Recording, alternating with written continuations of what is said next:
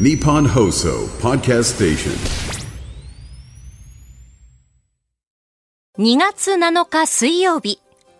ニッポン放送新行市佳の OK Cozy up。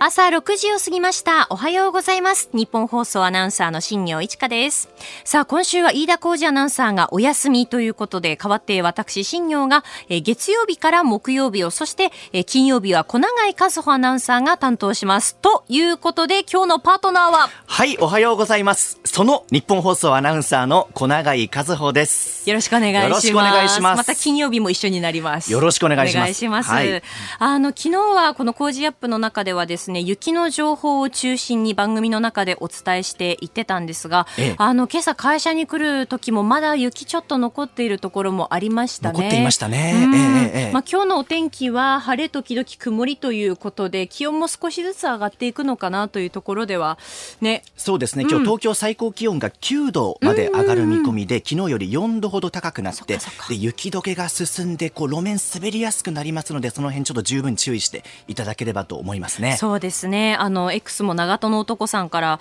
えーもらっているんですけれども、大田区内ではだいぶ雪も溶けて道路も結構乾いていたりするんですが、まあ、そうやって油断するとつるっといくのでね、私も気をつけますというふうにいただいていますね。まあ、この時間は2.5度日本放送屋上の温度計指しているので、その濡れているところがこう凍っているっていうこともありますのでね、えええー朝には本当に注意が必要です。で、えー高速道路通行止め一部区間でで続いていますね。えー首都高では今日の朝までにすべての区間で通行止めの解除を目指しているということです。えー中央自動車道などの一部区間では現在も通行止めが続いていますので、えー詳しいことはまた交通情報でもお伝えしますが、えーお車運転される方はご注意ください。ご注意ください。えーそして話ちょっと変わるんですけど、はい。私この間あの国立科学博物館で開催されている特別展和食というのに行ってきたんですよ。和食？和食。あの2013年にユネスコの無形文化遺産に和食が登録されて、はい。もう10年が経っているんですよね。でそこでこう日本のこう豊かな食文化をこう歴史とか標本とかをこう交えながらより楽しく深くこう知っていこうっていうええ。展示になっていて、はい。まあ、例えばもう圧巻だったのが大根のコーナーで大根のコーナのーがあったんですよ。大根の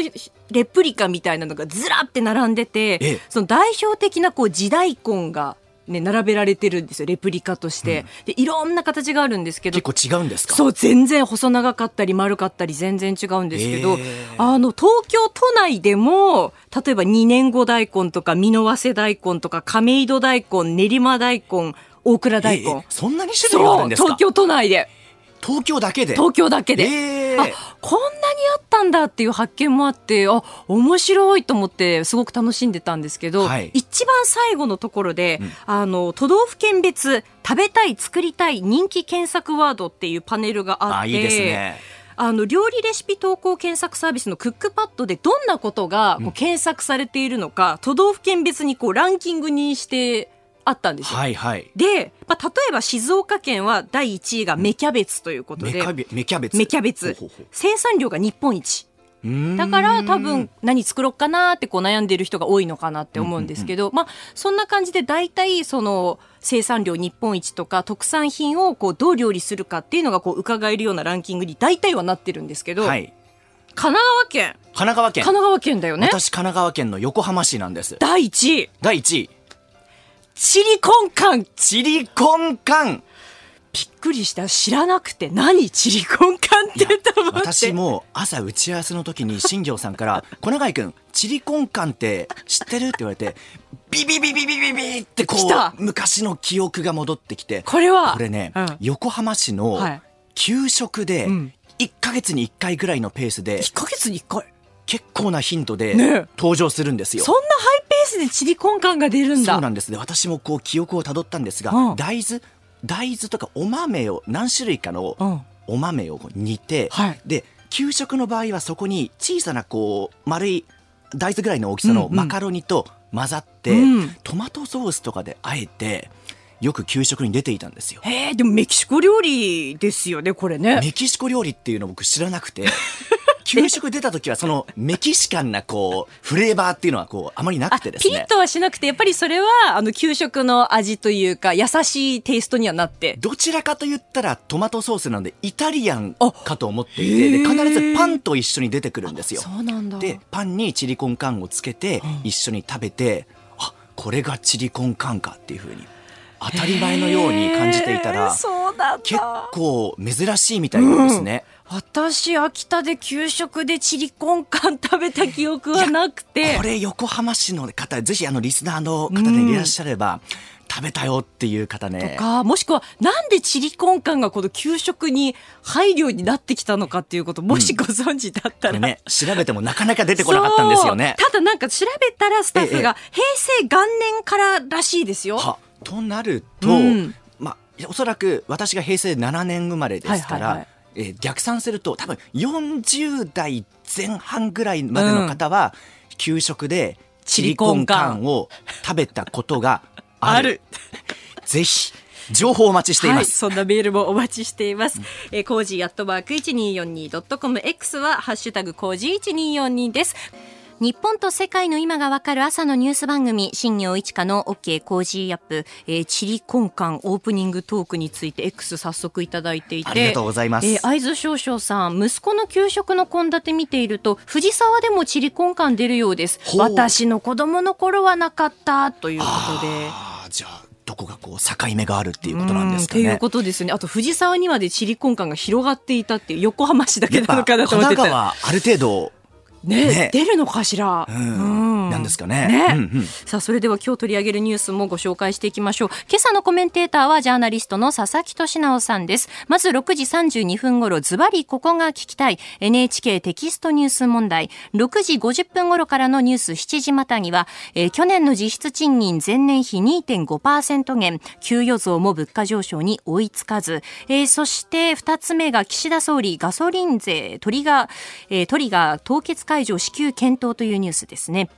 えそして7時10分頃からのニュースネットワーク、えアメリカ軍基地に無人機攻撃、新イラン勢力の反撃かというニュースですが、えー軍事ジャーナリストの黒井文太郎さんとお電話つないでお話を伺っていきます。7時30分頃、ニュースプラスワン、香港警察が周庭氏を指名手配。7時40分頃、ここだけニューススクープアップでは、遺族給付金最低額増加へとニュース取り上げます。えニュースに対するご意見、メールと X でお送りください。メールは、コージーアットマーク 1242.com。アルファベットすべて小文字で COZY でコージーアットマーク 1242.com です。X のハッシュタグは、ハッシュタグコージー1242、ハッシュタグコージー1242でお待ちしています。えーここで地震に関する情報をお伝えします。先ほど6時8分頃、石川県で震度4の地震を観測しました。えー各地の震度は震度4が石川県能登、震度3が新潟県上越、新潟県中越、新潟県下越、新潟県佐渡となっています。えー震源、えー津波の心配はないということです。この地震による津波の心配はありません。地震に関する情報をお伝えしました。この時間は最新の株と為替の情報を外為ドットコム総研研究員の中村努さんに伝えてもらいます。中村さんおはようございます。はい、ガイタメドットコム総研中村です。おはようございます。よろしくお願いします。はい、よろしくお願いします。えー現地6日のニューヨーク株式市場のダウ平均株価は前の日に比べて141ドル24セント高い3万8521ドル36セントへ取引を終えました。ハイテク銘柄中心のナスダック総合指数は11.32ポイント上がって1万5609.00でした。えー円相場は前の日よりも約80銭円高ドル安の1ドル147円85銭と、えー、50 85銭付近で取引されています。えー円相場ですけれども、えー昨日は東京時間から新手の取引材料に乏しく148円台半ばから後半での動きが中心となりました。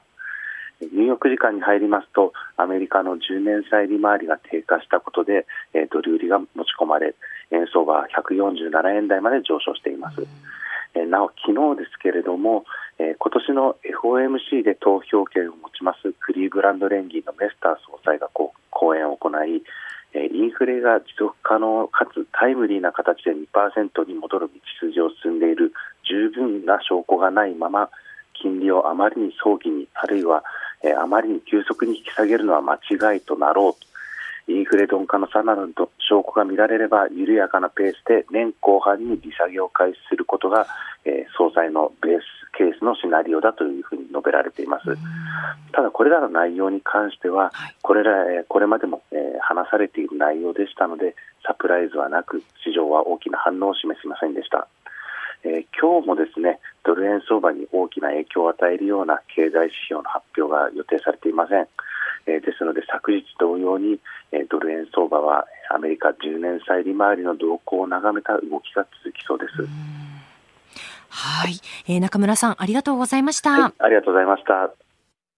えー、この時間は今日の朝刊各紙から私が気になったニュースをこうピックアップするということなんですが、まずあの一面を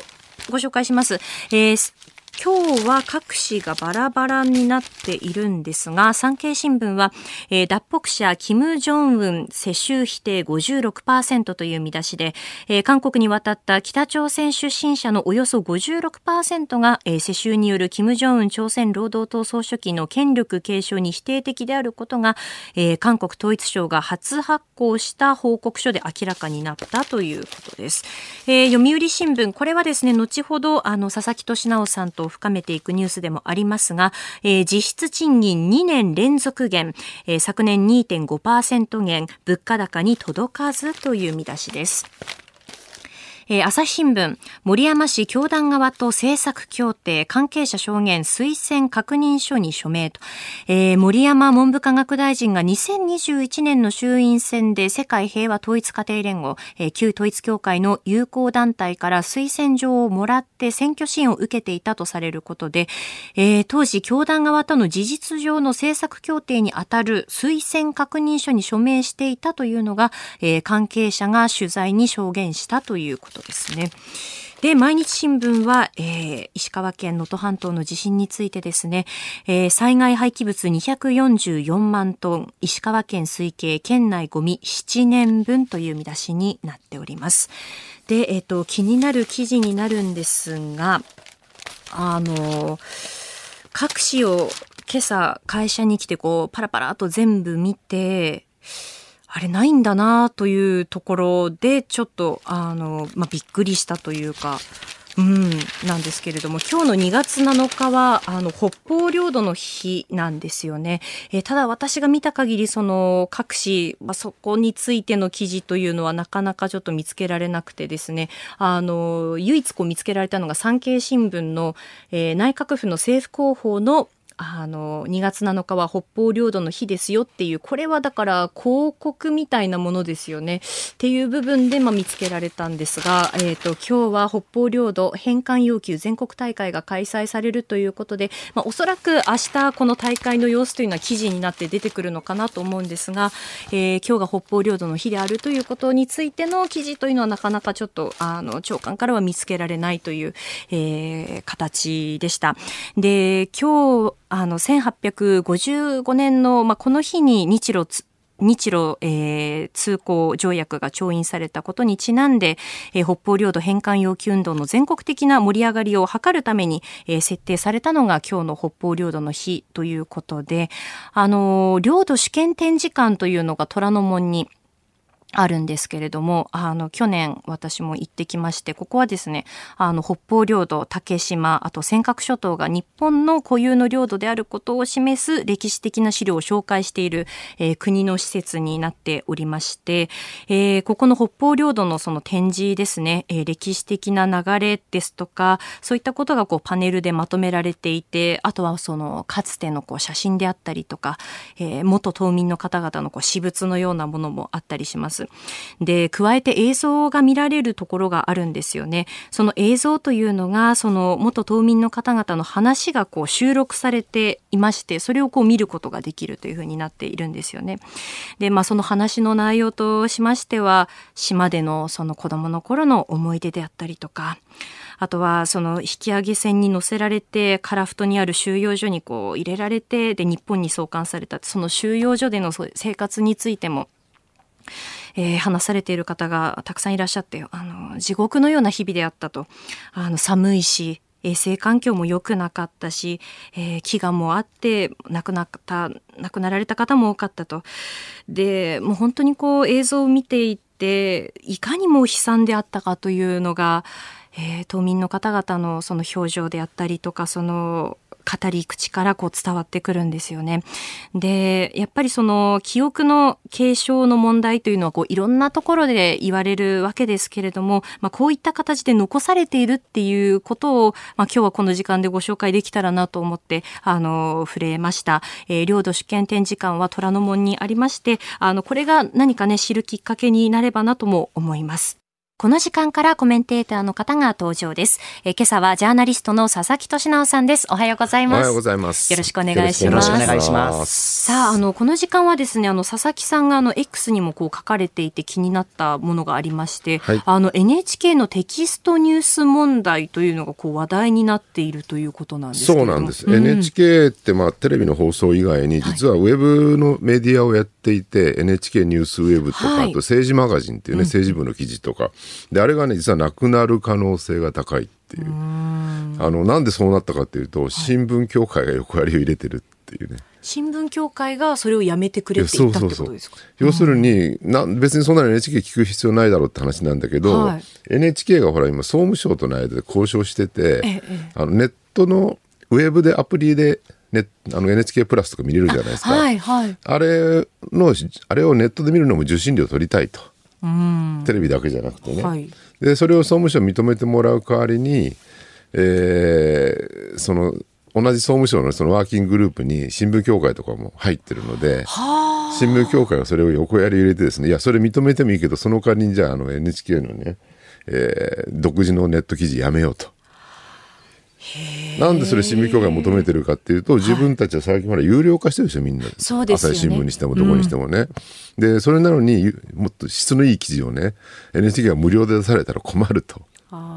いうような話なんですよね、うんうん、だからこれねでもそんじゃあ NHK の記事がなくなったからってみんな新聞の記事有料で読むようになりますかっていうと、うん、まあならないですよ、うん、だってインターネットってウェブの媒体とかねものすごい無数にあるわけだから、ね、できれば質の高い記事がたくさんの媒体から出てくる方がより良いメディア空間になるのは間違いないわけで、そうですね。そこでなんかね無料で流されたらねその民業圧迫だみたいなこと言ってること自体が根本的にまずおかしいんだけど、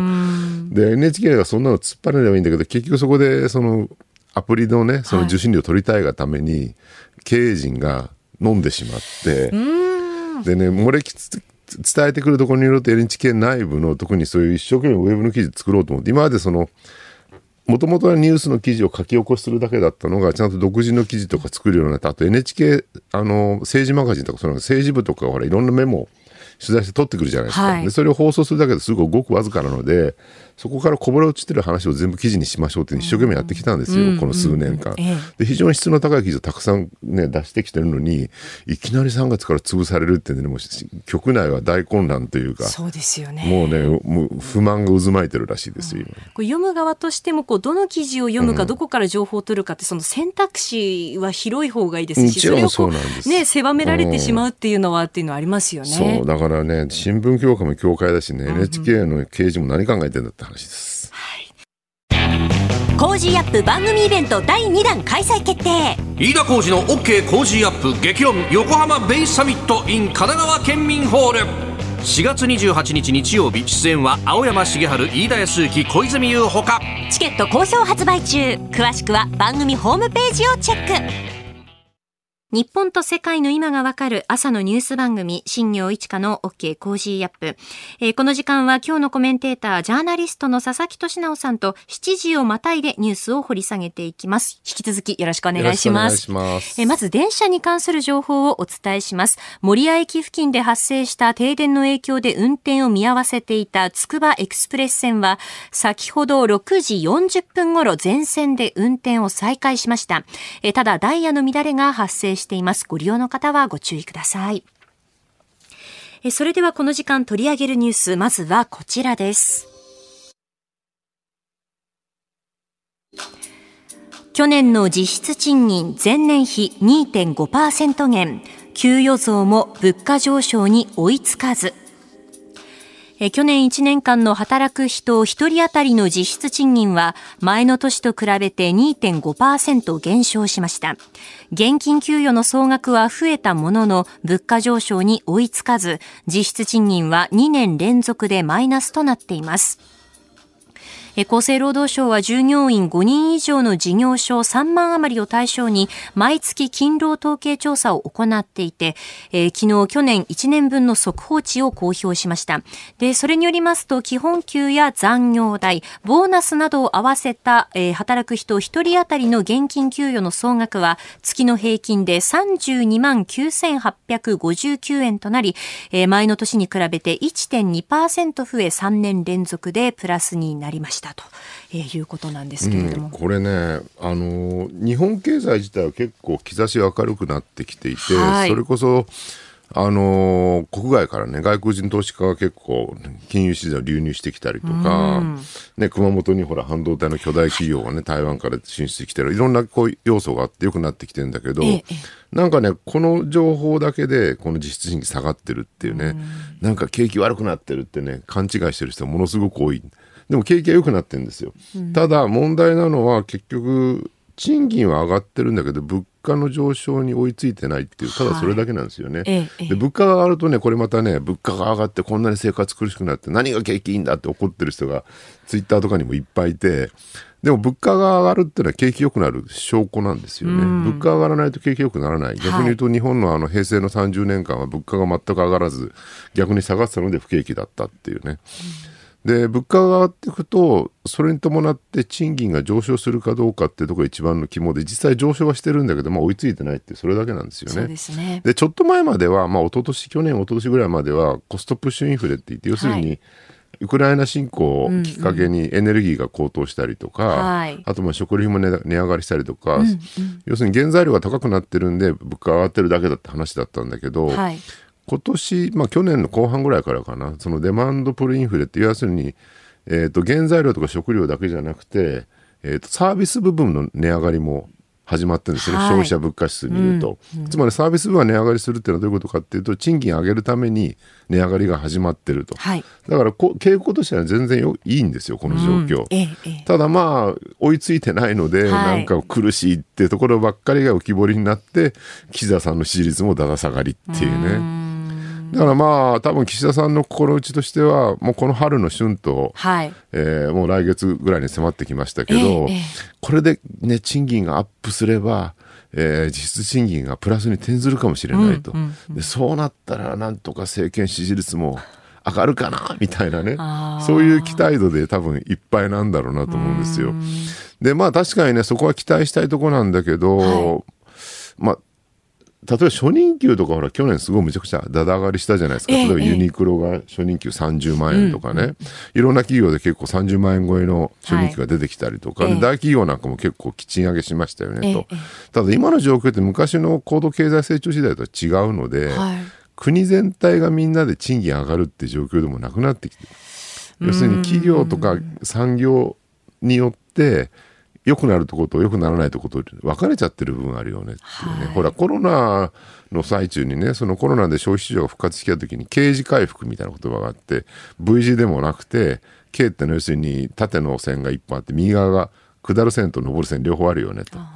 つまりあの景気が良くなる業種とならない業種分かれてくるのが刑事回復だった話が、はい、多分ねこういう状況って別にコロナに限らずに今経済全体にそういう傾向って確かにあるんじゃないかなっていうね。だから例えば今だと建設産業とか、はい、あの人手不足で賃上げがガンガン進んでたりとかするわけなんですよね、意外にね。ですね。であとは観光なんかもすごい勢いで賃上げしないと外国人観光増えてるので賃上げしないと人が集まらないみたいな状況になってるんだけど一方で例えば、まあ、これ業種じゃないけど一般事務とかね。これ要するにもう AI とかに、そういう一般事務の仕事って奪われるみたいな話になってきて、はい、でも IT 化が進んで省力化が進んでるのでそんなに給料上げなくてもいいだろうみたいな空気がずっとあって上がらないっていうね、でそのなんか二分化していく状況の中でその国民の不満をどうやって、ね、解消するのかって問題が一個、はい。でもう一個はね刑事とはまた別にその可処分所得が減ってる問題っていうね。そうですね。僕なんかはね僕新聞記者やってた頃は90年代だったんであの頃と比べると、はい。今の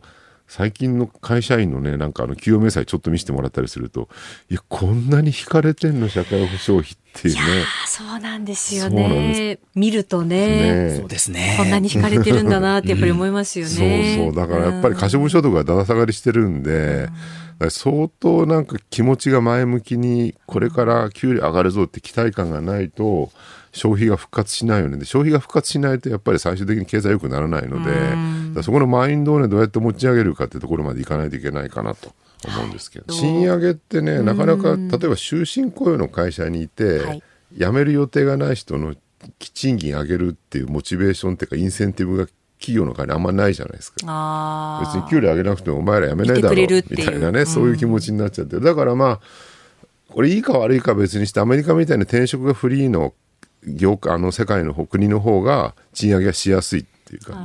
要するにいやこんな給料安いなら他の会社行きますよって言って給料がより高い会社に行くっていうのが当たり前になると給料は上がりやすくなるよ。でもそういう世界だと、逆にねあの景気悪くなった時に賃下げしやすくなるっていうね問題もあるんでどっちがいいかはなかなか難しいところなんですよね、ただまあ賃金上げにくいっていうか賃金上がりにくいのはそういう要因があるよあともう一個はねやっぱ労働組合の問題もあって、はい。労働組合かつてはすごい強かったわけですよ、ええええ。それこそ高度経済成長期1950年代60年代、まあ、大体毎年10%ぐらいの賃上げはしてて去年の日本の賃上げが春と大体3.8%っていうねその大手企業だけで言えば、はい。でこれもね相当増えたと言われてんだけど、まあ、それ以前のあの失われた30年間の賃上げがレベルがめちゃくちゃ低かったので、それに比べれば多いだけでね。でグラフで見るとねなんか60年代70年代がドカーンと上がってんのがその後80年代、まあ、バブルの頃までまだ上がってたんだけど90年代以降もすんごい低たらくで、まあ、2%とかねそのぐらいしかなかった。でそれが今年去年ですねぴょっと3.8%上がって、おお上がったって言ってるだけなのでちなみにね過去一番賃上げすごかったのは1970年代石油ショックってあったりじゃないはいはいはい。あの後に狂乱物価で物価が上がりまくって、ええ。でもこんなんじゃ生活できないっていうんでもう、えーその連合というか当時の総評ですよね。もうとにかくゼネストだって言ってねもうこ交通ゼネストとかやりまくって、はい。でなんと73年からそのぐらいの賃上げね32%ぐらい上がってるんですえ。え32%すごいですよ。32%。30万円の給料したら10万円上がってるぐらいだから、ね、40万円になったぐらいねただねそれさすがにやりすぎだって話になって そんなに賃上げ求めたらあのスーパーインフレになるからやめましょうっていうんでだんだんそれ以降そのまあ企業側とね労働組合がまあ労労使協調路線に移っていくみたいなことが起きてでそれは良かったんだけど結果的に、ね、労使協調やりすぎてその戦わない労働組合になってしまった結果賃上げしにくいっていうね。だから転職もあんまり日本はしてないし、はい。かといって労働組合はそんなに戦わないって状況だとやっぱ賃上げへのモチベーションがね企業として低いっていう問題がやっぱり未だに尾を引いてる部分あるのかなと思うんですよね。えーそしてまあ春闘でいうとこう中小企業にもその賃上げの動きっていうのをこう波及させられるかどうかっていった部分があるかなと思うんですが。そうなんですよね。結局だからじゃあ例えば大企業がはい。自社の正社員の、ね、給料を上げるために逆にあの下請けに発注するのをコストを下げようみたいなねことを考えると下請けはますます厳しくなるだけっていうねそうすると下請けの給料が上がらないどころか下逆に下がってしまうって問題も起きるので、はい。だからまあ国なんか言ってるのは岸田さんとかがね、その中小企業に対して発注するときに、えー値切るなと。いうことをね盛んに言ってるのもそれ国に言われてやるような話なのかっていう問題もあって本当はそこはその国に言われて政策的にね渋々やるっていうよりは、まあ、ある種の市場原理とかね、えーその構造的な問題でそのちゃんと高い値段で下請けに発注するっていうような仕組みになっていかなきゃいけないと思うんだけど、はい。そこはねなんかいろんなまあしがらみもたくさんあって日本の場合には、えなかなか構造が変わりにくいよねってところはあるんでしょうね。ただその構造をどうにかしていきたいなっていうこう機準が今ある中で、うん。あの昨日その国会ではちょっとこうね話題にもなっているかと思うんですけれども総理がその子育て政策の主要な財源の一つとして創設する、えー支援金制度の国民負担について医療保険加入者の、えー負担額が月500円弱になるんじゃないかとそういった見通しを示したというのもあります、ね。いやまあ、必要なのかもしれないけどなんでそれを今言うのかっていう、ね、このタイミングで そうそう。春闘の前のね、はい。だからもうちょっと後にしてみなんか岸田さんってね大体いつもあれなんですよね。なんかもごもご言ってて、まあ、誰に言わされてるのか財務省なのか自民党内のね来る人たちなのか分かんないんだけどなんかこう前向きな経済策あんまり言わないでその割に追い込まれると急になんかいうこと変えるっていうね。あのトリガー条項もそうですよねガソリンのね。そうですね。あの、昨日、えー玉木雄一郎代表が国民民主党の、あの、話がね、ありましたけれども、このトリガー条項のこう発動についてですよね、凍結解除の決断をこう求めたのに対して、まあ、あの、岸田総理は、あの、支給、まあ、検討する考えをこう示したというふうな。ででもこれまでなんかトリガー条トリガー条項って要するにガソリン代が上がりすぎた場合には、はい。えー税金を減らしてですね、えーでガソリン代は下げましょうってなんだけど、これものすごい抵抗があって、まあ、税財務省を中心にねえーその減税したくないっていう勢力が自民党内に結構強いのでそこら辺からトリガー条項解除あの発動はね絶対ないんだっていうふうに言ってて、まあ岸田さんもそういう感じだったんだけどまあ玉木さんからね詰められた瞬間にもう一回検討しますって言い始めて。もうなんか中途半端ですよね。でこれもね、はい。なんでこんだけガソリン上がってんだから国民生活苦しいしね、えーやればいいじゃんって言うんだけどなんだろう片山さつきさんがね能登を除こうと思うとトリガーの発動は難しいと語ったみたいなことをね言ってて能登のことを思うとトリガーの発動は難しい。能登地震とガソリントリガー条項誰どういう関係があるんだろうって思うじゃないですか、はい。ですんごい僕調べたんだけど、誰もその意味が分かってないっていうね。何のことなんだ一体これがってね。無理やりなんかねそのトリガー条項発動させないためになんかいろんなロジックを持ってきてるんだけどすでに破綻してんじゃないかなっていうね。なんかそこまでしてね、トリガー条項を発動させたくないのかっていうね、もう死んでも減税しません。国が滅んでも減税しないぞっていうなんかよくわかんない強い意志を感じますけどねこれはね。まあ、しかもその激変緩和措置が4月末でこう終了するということなので、その5月以降ガソリン価格どうなるんだろうっていうのは思いますよちょっね。とようやくね去年の後半ぐらいから下がってきて一はい。安心したのになんかこのままいくとまた上がり始めて200円超えたりとかねするんじゃないかって不安もありますよね。だからなんだろう経済ってでもそういう流れやっぱ最初消費市場どれぐらい広がるかって話で,、はいでそうするとその消費を増や増やすためにやっぱマインドなんですよね。気持ち。気持ち。いい、うん。だって高度経済成長の頃で別に給料高くなかったしみんなまだ貧しかったわけですよ。もう早くテレビ買いたいぐらいの世界だったわけです、でもそれでもなんか明日給料が良くなるぞとかね池田隼人首相が60年代初頭に給料倍にしますみたいなことを言ってなんかそれで明るい気持ちだったから消費しまくろうって物買おうってなったわけで今の状況ってまあねその可処分所得少ないといろんな問題あるんだけど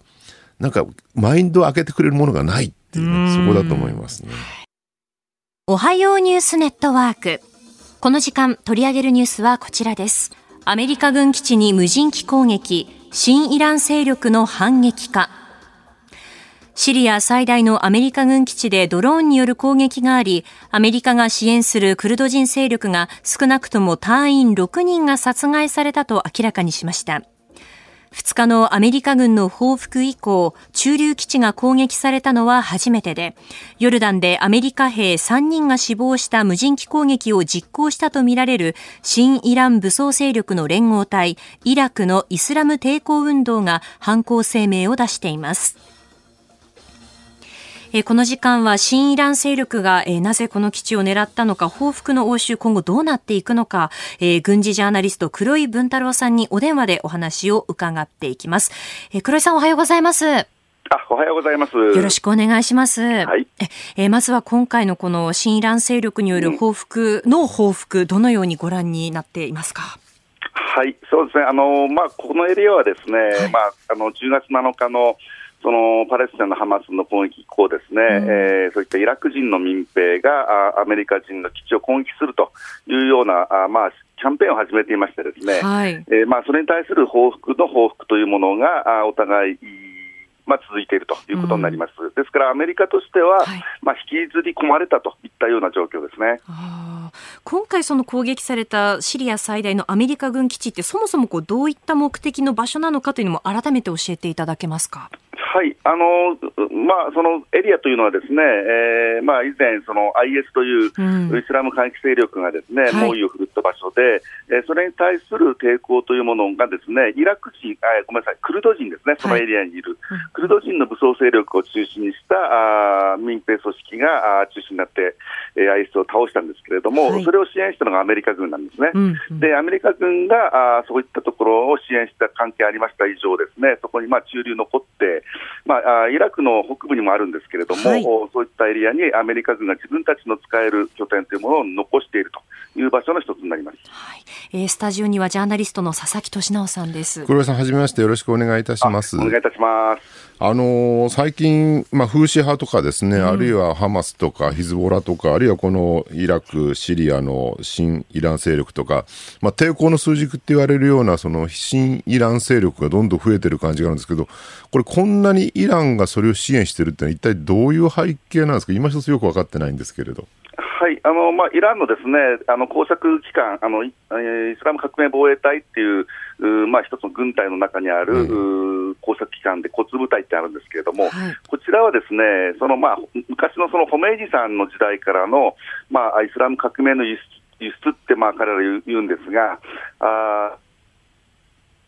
の影響権を中東圏に広げていこうというようなものを、まあ、担ってきた組織なんですね。うん、えー、なので、まあ、これ、急に始まったわけではなくて、えーまあ、だいぶ前からですね、えー、イランが自分たちの、まあ、部下になる、手駒になるような組織をイラク、シリア、それからレバノンはヒズボラと大きくなりますけれども、そういったものを広げてきて、えー、さらにイエメンで内戦があって、えー、いわゆるそのシーア派系の、あのー、まあ、シーア派そのものではないんですけれども、フーシ派という勢力が出てきたもので、それを支援したというような、えー、流れですね。あのこれっていわゆるイスラム教内でもスンニ派とシー派は当然対立してるわけで、そのイランシーア派と、えー、その他アラブのスンニ派の対立みたいなのとアメリカとのその三つどもえの関係っていうのはどういうこう形なんですかね、これは。はい、あのまずイラク、シリア、ごめんなさい、イランはですね、まあ、シーア派なんで、シーア派をメインに応援、まあ、そういった部下を作るんですけれども、おプラスですね、えーまあ、ハマスなんかはあスンニ派なんですが、スンニ派の中でも自分たちと組めるところは手を広げるということで、まあ、一つ作っていくわけですね、それに対してですねやはりアメリカあだけではないんですけれども、反対する勢力もいて、スンニ派のグループもいます。それとアメリカはですねもともとイランとはなあまあ、敵対してますんで、えー、そういったところで組めるところとは組んでいくというような流れになります。うんなかなかややこしいですよね。あの基本基本的にはイランなんですよ、あの震源地は。うん、イランがあ自分たちの影響権を作るために、いろんな工作を国の外でやっていく、ただ、イランが直接出ていくと、アメリカ、イスラエルと戦争になってしまいますので、うん、え自分たち直接ではなくて、そういった、まあ、手駒をです、ね、作ってやらせるというようなところが全部、このそういった紛争の、まあ、震源ということですね、イランは正面切ってアメリカと戦闘状態に入るつもりはないってことですよね。そうですあのイランもですねもう長年、えー、そういったイスラム革命政権というものが残ってきてますんで、自分たちの、まあまあ、ある意味サバイバルをしてきたんですけれども、それはそういったリスク管理、えー、リスクを回避するというようなあの、まあ、独特の戦略がありますね。うんただこれはあのイランが直接コントロールしているわけではないんですよね？そのいやえっと、イランの工作機関がほとんどあのコントロールしています。そういった不勢力というのはですね、自分たちの組織を作るところから、えー、どうやって広げていく、それから武装していく、えー、軍隊を作っていくところまで全部そういった骨部隊が指導するんですよ。うんうん、で骨部隊っていうのは昔からそういうそのただあの武器を与えるだけではなくて、えー、ある意味参謀本部のようなああ役割ですね。うんあのアメリカがこうさらなるその報復というのを強調していてサリバン大統領補佐官がこれではあの終わらないということもあの言っているようですけれど今後こうどうなっていくというふうに黒井さんご覧になってますか？はいあのですからイランとアメリカ軍が直接戦闘しないあとイスラエルとイランも直接戦闘しない、えー、というギリギリのところでお互いに、報復し合うということになると思います。ただ、そのアメリカとしてはですね、まあ、あ特にやりたいわけでやってるわけではないんですけれども、これ放置しますと、またイランの工作によってテロが増えますから、うん、あある程度報復に対しては、まあ、まあ、あのあの対応しないといけないというふうに追い込まれているということです、あのレバノンのヒズボラはイスラエルと対峙していて、イスラエルに対して結構激しいミサイル攻撃とかしてるみたいなんですけど、今回のこのアメリカとイランのこの事件をきっかけに、イスラエルからヒズボラもしくはイランに対する攻撃が、えー、強まるとか、そういうそのエスカレートする危険性ってのはないんでしょうか？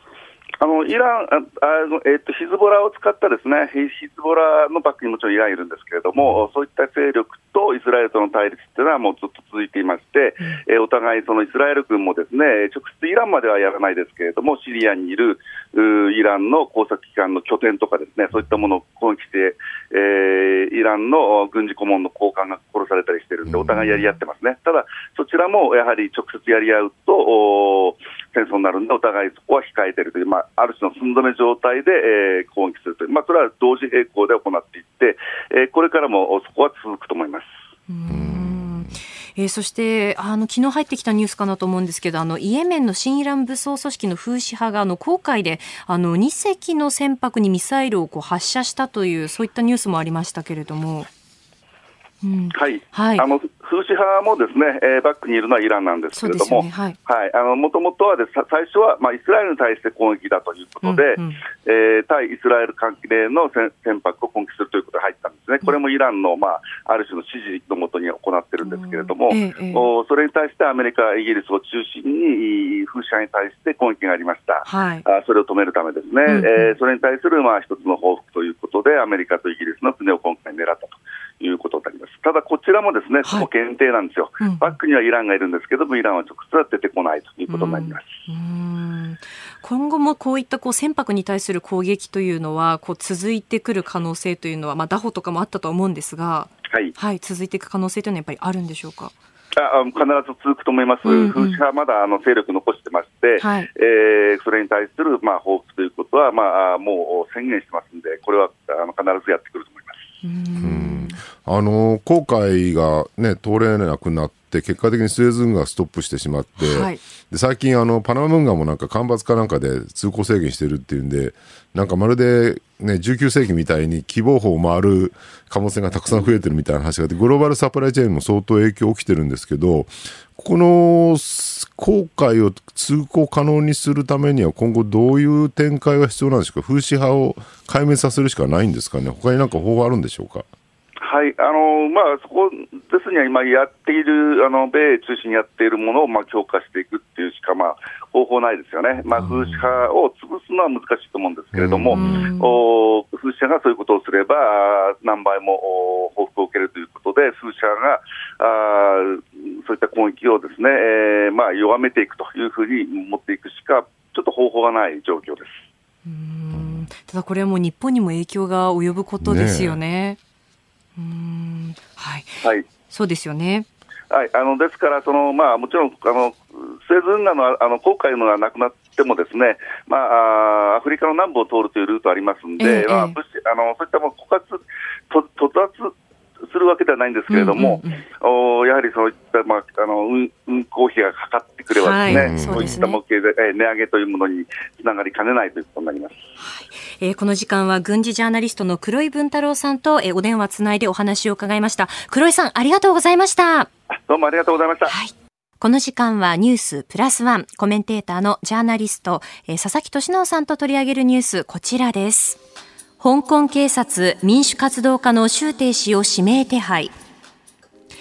香港の警察は6日、カナダに滞在している民主活動家の周庭氏について指名手配したと明らかにしました。周庭氏は4年前、外国の勢力と結託して国家の安全に危害を加えたなどとして、香港国家安全維持法に違反した疑いで逮捕されました。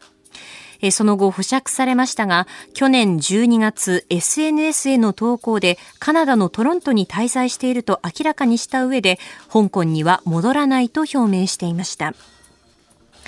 えー、周さんがその予定されていた去年12月28日に警察に出頭しなかったことから、えー、香港の警察は追及に全力を挙げる方針を示して、えー、会見でえー、指名手配したと明らかにしたということですね。うん。なんかこういうことをするとどんどんどんどん中国の対外イメージが悪くなるだけだと思うんだけど、はい、おそらくなんか習近平体制ってなんかすごい内向きの政権なので、うん、国外でどう見られてるかってことあんまり気にしなくなってんのかなって感じはしますよね。あのジョゼフ・ナイっていうね有名な20世紀の政治アメリカの国際政治学者がいて、はいハードパワーとソフトパワーって有名な言葉を唱えて、軍事力がハードパワー、経済力とかね、はい、それに対してその文化の力みたいな。例えばアメリカっていうのは、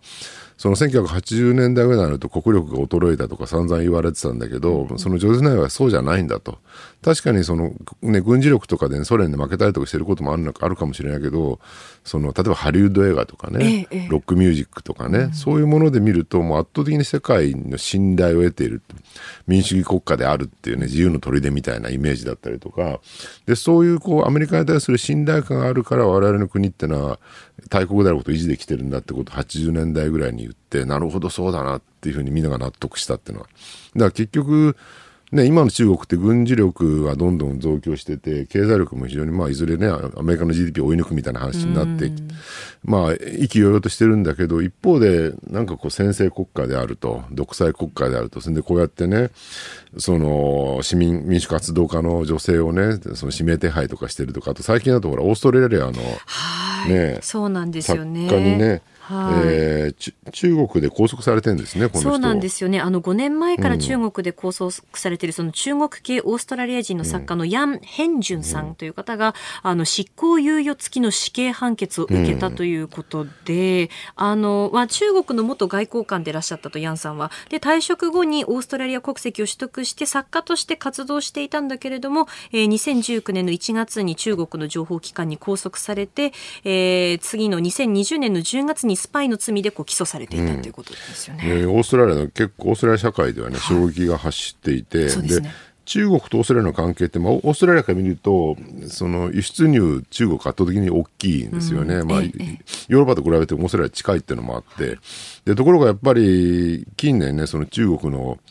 例えばそういう世論か乱だったりとかね、まあ、コロナの問題とかいろいろあって、まあよあのオーストラリアから中国から離反していくっていうね、はい、対立が深まってるとこあったんだけど、まあ、今の去年から政権変わったのかな。で、現のアルバニージ首相になってからは、もう一回まあ、中国とも国交仲仲良くしていきましょうっていうふうに、だんだん戻ってきたところにこういうことやったもんだから、またこれでオーストラリアが離反するだろうっていうふうに言われてる。はい、だから結局なんかね、どんどんどんどんいろんな国が、まあ、金で、札束でひっぱたいて、自分の傘下に入れたりしてるんだけど、はい、なんか内心ではみんな中国ちょっと嫌だなって思う国が増えてるっていう状況は、すごい今続いてますよね。うん、で、まだ経済強いからいいけど、これもね、今すごい問題になってて、うん。うん、習近平体制になってからね、あの、IT 企業締め付けしたりとか、いろんなことをして、で、まあ、経済失勢が続いているという。で、もともと中国のね、トップクラスの人って経済強い人が多かったんだけど、ええ、習近平は強くないっていうね。で、しかも自分の周囲に集めたその政府高官を、経済に強い人たちを全部、まあ、放り出してですね、自分の身の回りの子飼いで固めて、その子飼いが全員あんまり経済に強くないっていうね、そういう状況になってきたので、今すごいあの、資本の国外流出が激しくてですね、うんうん、で株式の時価総額も今世界で一番大きいのは中国あアメリカですよね、はい、だいたい世界の時価総額トータルの5割ぐらいアメリカが持ってるぐらいなんだけどで中国もねちょっと前まで2割ぐらいは中国が持ってたんですよ。はい、でこれがねここ数年のその、えー、中国のですね失勢っていうか、まあ、経済失意でどんどんどんどん低下して今10%ぐらいになってきてるのかな。だから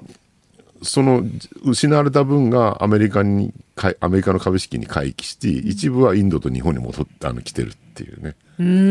だからまあ日本にとっては中国がそうなったおかげで、まあ、株式市場活性化してていいよなって話なんだけど一方でこうやってね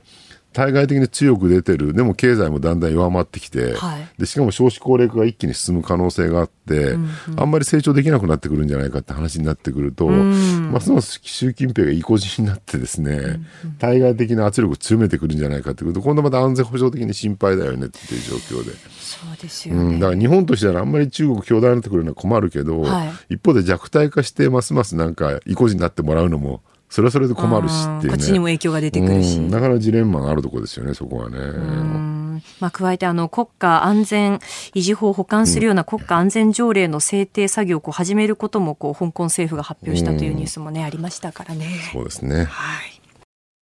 それではこの時間、ここだけニュース、スクープアップ。遺族給付金最低額増額へ。犯罪被害給付制度に基づいて被害者や遺族らに支払われる給付金の大幅増額を検討している警察庁は、おととい被害者が死亡した際に支給される遺族給付金の最低額を引き上げる方針を明らかにしました。えー給付金をもらう人が配偶者、子供、父母の場合は加算することも検討しているということで、えー今後具体的な最低額の算出方法などの詳細を詰めて、えー2024年度中の早い段階での改正制度の、えー施行を目指すということですね。うんこれね当然の流れで、まあ、例えばうんね事件に巻き込まれてはい。亡くなってしまったと、でそれに対して損害賠償を求めるって民事訴訟を起こすことは可能なんだけどええ。現実問題としてその加害者に対してね殺人事件の損害賠償を求めても有その実効性がないっていうか、それ裁判に勝訴してじゃあ何千万円とか何億円払えっていうね判決が出たとしても加害者の方が払えないケースがむちゃくちゃ多いんですよね、はい。逆に言うとそんなの払えるんだったら事件を起こしてないだろうってケースがまあ現実には多いわけで,、はい。でそう考えるとねその民事訴訟があんまり有効に活用したできてないっていう問題が一つ。あともう一個はねこれ遺族給付金ってもともとはその死んだ人の生命保険と同じで、ええ。例えばうん何歳で死亡くなったのかとかあるいはその人の年収がいくらなのかみたいなそこで決まる部分があるんですよね。でそうするとね子供が少ない。で50代とかの例えば大企業に勤めてる人だと多いって問題があるんだけど、でも亡くなった人の問題よりもその残された遺族がこれからどうやって、ね、自分の人生を取り戻して生きていくかってことを考えると、例えば子供を亡くしたねしかも殺人事件でそのお母さんお父さんって考えるとその精神的衝撃はものすごく大きいわけですよ。はい。でそれに対してね子供だから少なくていいだろうっていうのはちょっと見合わなさすぎるよねっていうね。だから逆に言うと考えなきゃいけないのはその残された遺族が、えーどうやって生きていくかっていうところを基準に金額を決めた方がいいんじゃないのっていうふうに考えなきゃいけないっていうふうに考えが変わってきて、はい。だその結果最低限の最低額をですね、を増額しましょうって話になった。まあ、流れとしてはね当然これはやるべきあの改正だったので今回の方針は僕はとても良いなと思うんですよね。ではい。ただねその事件そのものがね日本ってものすごく減ってるのは減ってるのであんまりこういうニュースをもってしてもう殺人事件が増えてるからもうちょっとちゃんと対応しなきゃみたいな風に世論が言ってしまうのもちょっとどうかなっていうのは思うんですよね。基本的な知識としてその前提ですね例えば殺人事件の死亡者数でいうと今大体年間日本だと200人ぐらい200人台。はい。でこれがね一番多かったのいつかっていうと昭和20年代後半ぐらいです。よ、年間ね2000人以上亡くなる。10分の1に減ってるんですよね、死亡者数でいうとね、はい。でちなみにアメリカはものすごく多くて、ええ。今で1万人以上いるっていうね年間年間で。亡くなってる人は。人口はアメリカは日本の3倍ぐらいですから200人と1万人って考えると全く率としては日本が圧倒的に低いっていう、だから日本はもうものすごく凶凶悪事件が少ない国であるっていうのは前提として知っておいた上ででもだからこそね逆に言うとそのそんなじゅ、ね、治安のいい国で事件に巻き込まれてしまった人に対して国があるいは社会がですね手厚く対応するってことは大事なんじゃないかなとは言えるかなっていうね、予算的にもこれアメリカでやったら結構予算規模でかくなってしまうけど、日本だとまあそのぐらいちゃんと対応してあげても予算規模全然膨らまないので、まあやってあげましょうよっっていうふうに考えるのがいいんじゃないかなと思いますけどね。あの佐々木さんがおっしゃったようにそのお子さんを事件でこう亡くされてたお父さんお母さんがもう精神的なショックを受けてそこからじゃああの仕事がなかなか手につかないっていうこともあると思いますし、もしくはその事件に巻き込まれてこう体に怪我を負ってしまって入院してリハビリをしてで仕事はすぐに復帰できなくて復帰しようと思ってもその元の仕事はできないから別の仕事に就かなきゃいけないとか、そういった場合もあるわけですよね。そうなんですよね。これは社会包摂の一つとして当然対応しなきゃいけないことであったと、はい、それをまあ選べることをちゃんとやったっていうね。だからまあ日本もねいろいろ文句言う人も多いし悪い国だってみんな言うけどこういうのをちゃんとね制度を改正しているところで対応できてるのがいい国だとは思いますよ。事件も少ないしねっていうね。そのね事件自体はこう少ないんだけれども、うん、そのニュースで見ると本当にこう悲惨な事件というのもありますね。まあそうなんですけどね、うん、これねもう90年代に毎日新聞の社会部の記者やってて、あの頃って劇場型犯罪って言われるよね、あの幼女連続誘拐殺人とかあと神戸の児童連続殺傷とかね。あとはグリコ森永とか、いろいろあったんだけどなんか事件凶悪事件を見ると必ずその背景には社会的に事情があるんだと、ね、加害者にもねこうかわいそうな物語あるんだみたいなことを報道しすぎたおかげで、はい、なんとなくねこう報道全体が加害者の物語に行き過ぎたっていうのはね、90年代の反省としてあるんですよね。それいまだ2000年代とも20年以上経つのに、はい、なんとなくその当時の90年代の劇場型犯罪の物語化みたいなの引きずっちゃってる部分があって、い、はい、まだにこう、加害者の物語をみんな描くのが好きであるっていうね、メディアはね。うんうん、それこそあの、安倍さんのテロのね、容疑者の物語を散々新聞テレビが描きすぎて、はい、それはテロの擁護だろって批判されたっていうのも、うん、多分その一つの流れの中に位置づけられるのかなと思うんですよね。うんうん、だからもうちょっとねこう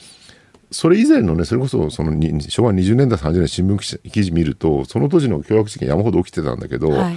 まああんまりね、社会と事件結びつけないで、まあ、こんだけ人いるんだからそんなことひどいことするやつも世の中に多少はいるよねぐらいな扱いではあったんですよ。それがいいか悪いかは別にしても、はい、事件の扱いってやっぱり時代によって結構変わってきてる。で今の時代逆にねその過剰に加害者に寄りすぎだってところは、うん、もうちょっとメディアの側としても少し考え直した方がいいんじゃないかなっては思いますけどね、はいうん、そのメディアの事件の報じ方ということですよね、うん、あとは被害者を物語化するのはいいんだけど、うん、あまりにプライバシーに踏み込むのもどうなのかっていうね。で逆にほら警察とかがもう、ね、被害者のプライバシーのために実名発表しませんみたいなね例えば京都アニメーション事件もそうだったんだけど、それに対して新聞とかテレビがね発表しろって詰め寄るっていうね。で国民から見るとどっちが我々の味方なのかってどう考えてもメディアよりも警察の方がみんなの味方してるように見えてしまうっていうね、うんうん、そういうこう誰が国民の味方なのかっていうのはメディアと警察でかつてはほら警察はなんか国民の敵でメディアが守るみたいなイメージは昭和の頃あったんだけどそこがね完全に逆転しちゃってるってところもね一つの問題として浮上してきてるかなって感じはしますよね。はい日本と世界の今がわかる朝のニュース番組飯田浩司の OK コージーアップ。ニッポン放送の放送エリア外でお聞きのあなたそして海外でお聞きのあなた。今回もポッドキャスト YouTube でご愛聴いただき本当にありがとうございました。